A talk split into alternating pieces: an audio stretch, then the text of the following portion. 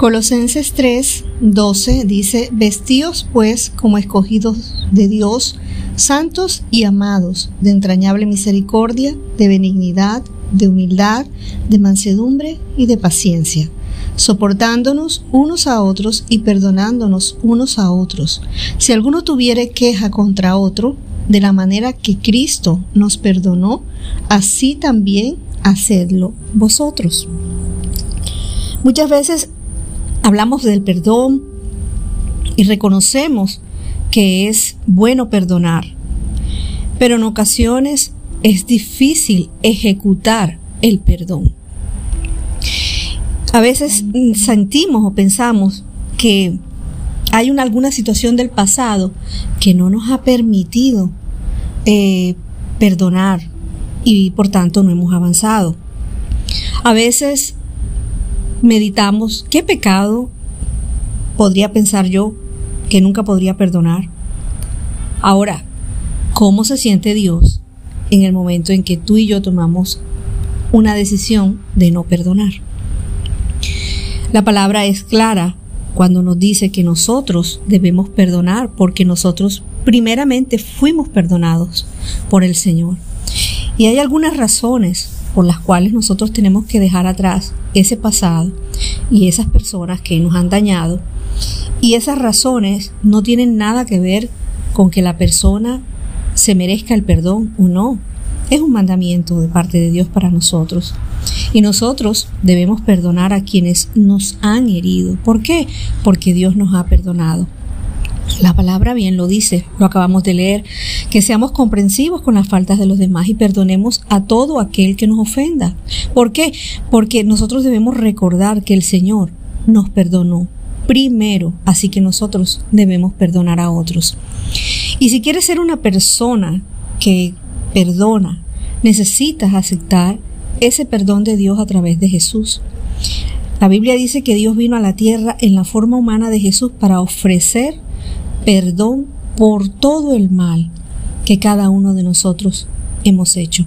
Y Él pagó un precio muy alto para que tú y yo no tuviéramos que pagar nada. Esa es una buena noticia. Ahora, tenemos que perdonar. ¿Sabes por qué? Porque si no lo hacemos, nuestro corazón vivirá resentido y eso nos mantendrá controlados. Si ya enojarse es malo, dice la Biblia, guardar rencor es aún peor.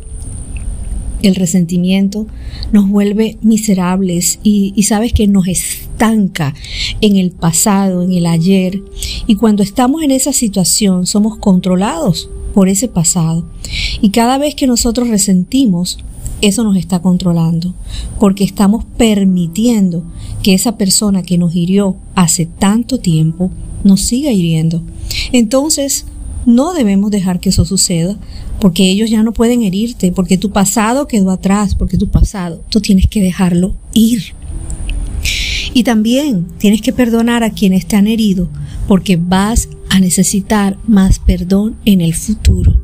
No son los otros los únicos que necesitan ser perdonados, nosotros también vamos a necesitar ser perdonados, porque día a día cometemos errores, porque día a día, a día a día eh, herimos el corazón de otras personas porque a veces no nos fijamos en nuestros actos, en nuestras actitudes, en nuestras, eh, eh, en, nuestra forma de pensar que puede afectar a otros y, y tal vez somos hirientes. Esas cosas también afectan a otros, o sea, nosotros también necesitaremos el perdón. La palabra lo dice, si perdona a otros sus ofensas, también los perdonará a ustedes su Padre Celestial. Pero si no perdonan a otras sus ofensas, tampoco su Padre les perdonará a ustedes las suyas. Quiere decir que el perdón es una vía de doble sentido. No puedes recibir lo que no estás dispuesto a entregar. No quemes ese puente que tienes que pasar para llegar al cielo. El perdón te libera, el perdón te da paz, el perdón te quita toda carga, toda cosa pesada que llevas en el hombro. El perdón es lo que nos distingue y es lo que nos permite estar más cerca de aquellos que nos aman y que nosotros amamos. Dios te bendiga.